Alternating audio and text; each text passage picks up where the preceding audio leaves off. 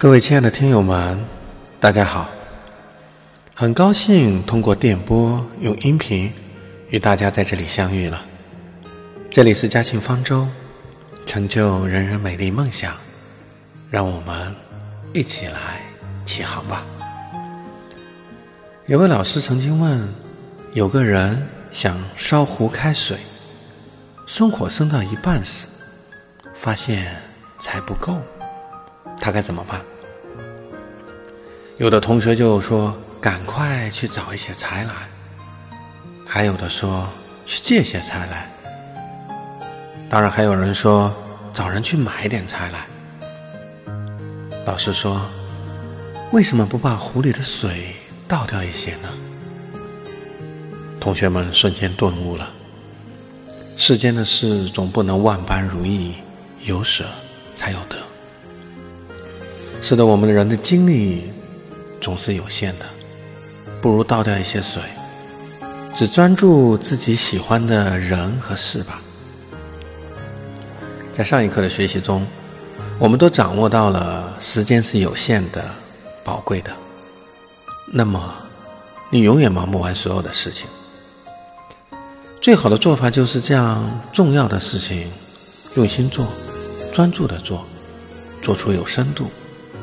我们今天开启学习时间管理的具体实操中篇。时间就像是我们手里的水，你不认真的对待它，它就会白白的溜走。可如果你是使劲的去攥紧它，它还是会溜走的。很多市面上的时间管理方法都很难让人坚持下来。一方面说明这些方法是反人性的，同时最重要的提示是：如果有一种方法让你感觉到十分痛苦的话，那也就充分说明你现在用的方法是错误的。我们都处在一个碎片化的时代，找到最合适自己的碎片化时间管理方法，你就能。告别想太多而又做不到，心忙、忙乱、迷茫的拖延，而最终走向真正的高效的幸福人生。今天我们随时随地都有大量的信息需要我们做出选择，社交的工具时刻保持着在线，而我们的注意力随时也会被各类的信息所打断。我每天做的事情呢，也是越来越多，时间越来越碎。正所谓的“不忙就不是现代人”，想的多而做的少，成了这个时代的通病。当然，没时间也成了挂在嘴边的口头禅。有时候说出这句话是为了敷衍别人、推脱问题，而有的时候说出来。也是为了麻痹自己，求取心安。没时间其实是个假命题，只要你掌握好关键的技能，打好下面的三场战役，你就可以做到将你的碎片化时间而游刃有余。第一步，通过早起将时间化零为整的技能，建立起对时间的掌控感。有数据统计，现今的碎片时代，绝大多数人平均每七分钟就会被打扰一次，打破了过去可以有大块的时间去写一封信啊，或者甚至冥想啊等等。当然，同时每个人的社会角色现在也越来越多了，事情也是越来越多，时间碎片也是越来越多。而与其我们想去改变这个时代，那么还不如去适应好这个时碎片时代，找到属于碎片化的时间管理方法。正如《混乱的》一书中说到的，应对混乱的能力，决定着让你能够走多远。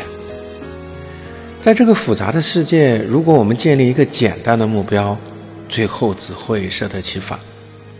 那么我就开始管理好你的心态，再去规划做行动的建设吧。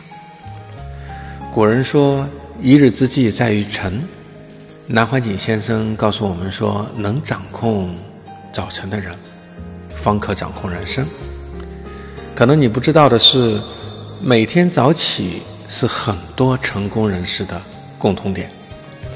苹果公司的 CEO 库克每天早晨四点半就开始处理邮件，而股神巴菲特每天早上五点钟起床。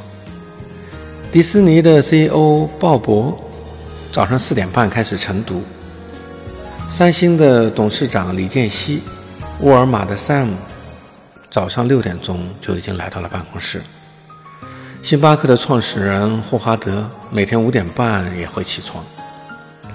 当然，还有著名的篮球运动员科比的那一句话：“你见过凌晨四点的洛杉矶吗？”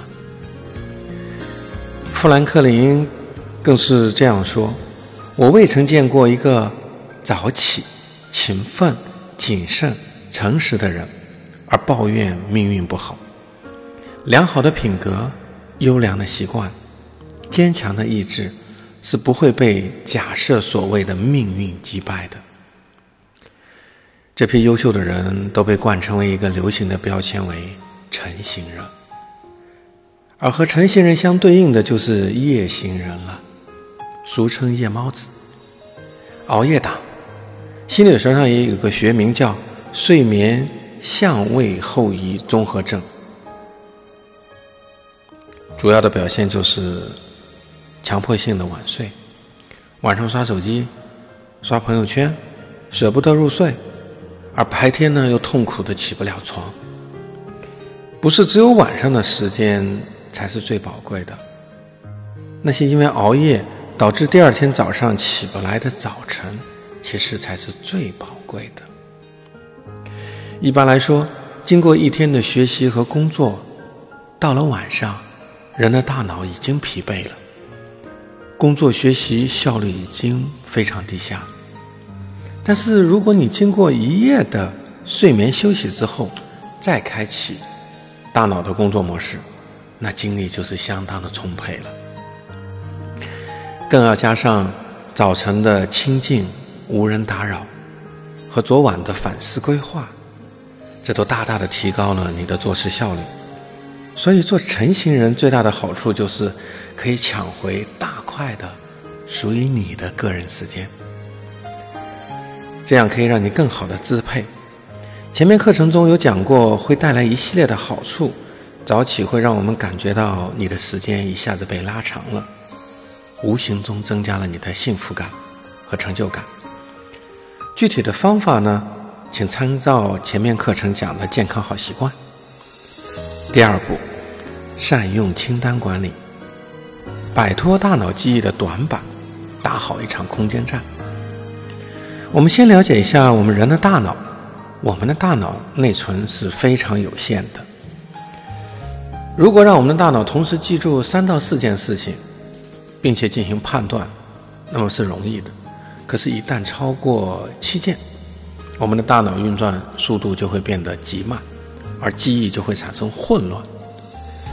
如果每天让我们的大脑记住每天数十件的事情和工作任务，那么大脑就会遗漏一些信息，或者这个就叫选择性遗忘。而通过书写清单，将给大脑腾空空间，而减缓压力。你不必为记不住每一个细节而担心，也不会因为多忘事而沮丧，避免让自己陷入到失控和焦虑的状况。那么接下来要隆重的推出三种清单，第一个叫时间段清单，第二个是做事情的清单，第三任务的步骤清单。第一种时间段的清单。其实我们过去的很多伙伴会经常按时间段分得满满的，什么点做什么，那个计划做得妥妥的。可是大家有没有发现，这种按二十四小时安排的时间清单是最容易被打断的，从而又开始怀疑人生了。这种清单缺乏机动灵活性，很容易失效。当然，分成大的时间段会更容易操作，例如早上写作，上午健身。以我现在的举例，我就分得非常清晰：早上早起之后，阅读和运动，给自己一个好的精力管理；而上午呢，就继续展开思维的拓展，开始查阅大量的资料。阅读，而到了下午就开始集中写作，晚上录好音，修正好文稿，设置好早上每天早上六点二十分开始开播。这样的话，大家就会发现，这种大块的时间段会让你更聚焦，而不容易被打断。那做事情的第二步清单就是 To Do List。每次我们收到事情，不需要马上就做。记录事情和信息，是我们排除干扰的有效手段。当你记录下来，就不要打断现在做事的轨迹，聚焦当下完成当下的事情，将会大大提高你的成就感，还有聚焦。孙子兵法指出了这项原理：最佳的战术。不是有战必打，而是在于何时进，何时退。在后面的工具篇也将会提供手机的 APP 实操，每天我们随时的整理清单，不必要的就要去做，马上删除；可以延迟处理的，那我们就延期；可以委托的就去委托。如果必须要亲力亲为的，那就择日不如撞日，立刻动手消灭它。当然，对于一些复杂的、短期时间内完成不了的，那这就要提到了第三种清单，叫任务步骤清单，就是将项目大任务进行拆解成有步骤的一个清单出来。这是五百年前数学家笛卡尔提出的一种工作方法。仅仅把任务列出来，往往是没有用的，因为大脑是只看到目标后就不知道要做什么了，于是任务就卡住了，再也不会往下面去进行。可如果我们在列目标的时候，具体细化到可实施的每一个可执行的步骤，那么就好像给自己建立了一级一级的台阶，一步一步登上山顶。这种方法降低了任务的门槛，会大大的降低我们的焦虑性。有句话说：“开头容易，持续难。”那么，如何才能把时间管理的方法做到内化于心呢？形成良好的习惯？那么就我们就开始第三场战役。通过记录和反馈，把技能转化成本能，快乐的养成优秀是一种习惯。如果一年三百六十五天都要完成，那每天这样焦虑的话，是养不成好习惯的。我们一定要具备有习惯的大概率思维，不用计较一天两天的得失，要把习惯放到更长的时间周期来观察。如果长期统计下来，当你的达成率到了百分之六十。恭喜你，说明你已经完成了习惯了。假若坚持率达到了百分之八十，那么说明你已经非常的优秀了。当然，如果坚持率达到了百分之一百，那说明你是来自于外星球外星球的。习惯的形成要经过四个阶段，一是处理无知的阶段。这个叫没有意识到存在的问题。那么第二个阶段就是探索尝试期，你已经意识到了问题，开始培养自己的好习惯。假如第一期就说明我们熬夜，而第二期就知道了熬夜不好，那么第三阶段我们就开始进入到了行为固化期。你的习惯行为已经坚持了一段时间。那么第四个阶段，你的习惯已经稳定了，除非重大的变化，就像早起已经变成了你的生物钟。那么，告诉大家的是，一时的输赢不可怕，你主动的放弃才是最可怕的。改变不代表三分钟的热度，习惯的养成。本身就是一个不断的内省的过程。当然，最好的操作方法就是坚持打卡。当你开始打卡的时候，你就已经开始培养自己的好习惯了。打卡的过程中，多给自己打打对勾，会让你更好的坚持。习惯是一种快乐，多鼓励一下你自己。你还要常常的检视自己的打卡情况，通过反馈来。反思改进，祝福我们所有的听友们。时间是有限的，稀缺资源，而时间管理的关键是要适应个性。终极目标就是找到最合适你的生活方式和习惯，努力的做到高效的工作和慢生活的平衡。祝福大家。明天呢，我们一起将学习时间管理的终极方法下篇。期待着每一个早上与大家的美丽相遇。九十天将实现你人生的蜕变，九十天给你的生命一个奇迹。今天我们也给大家准备了互动的课堂和学习交流。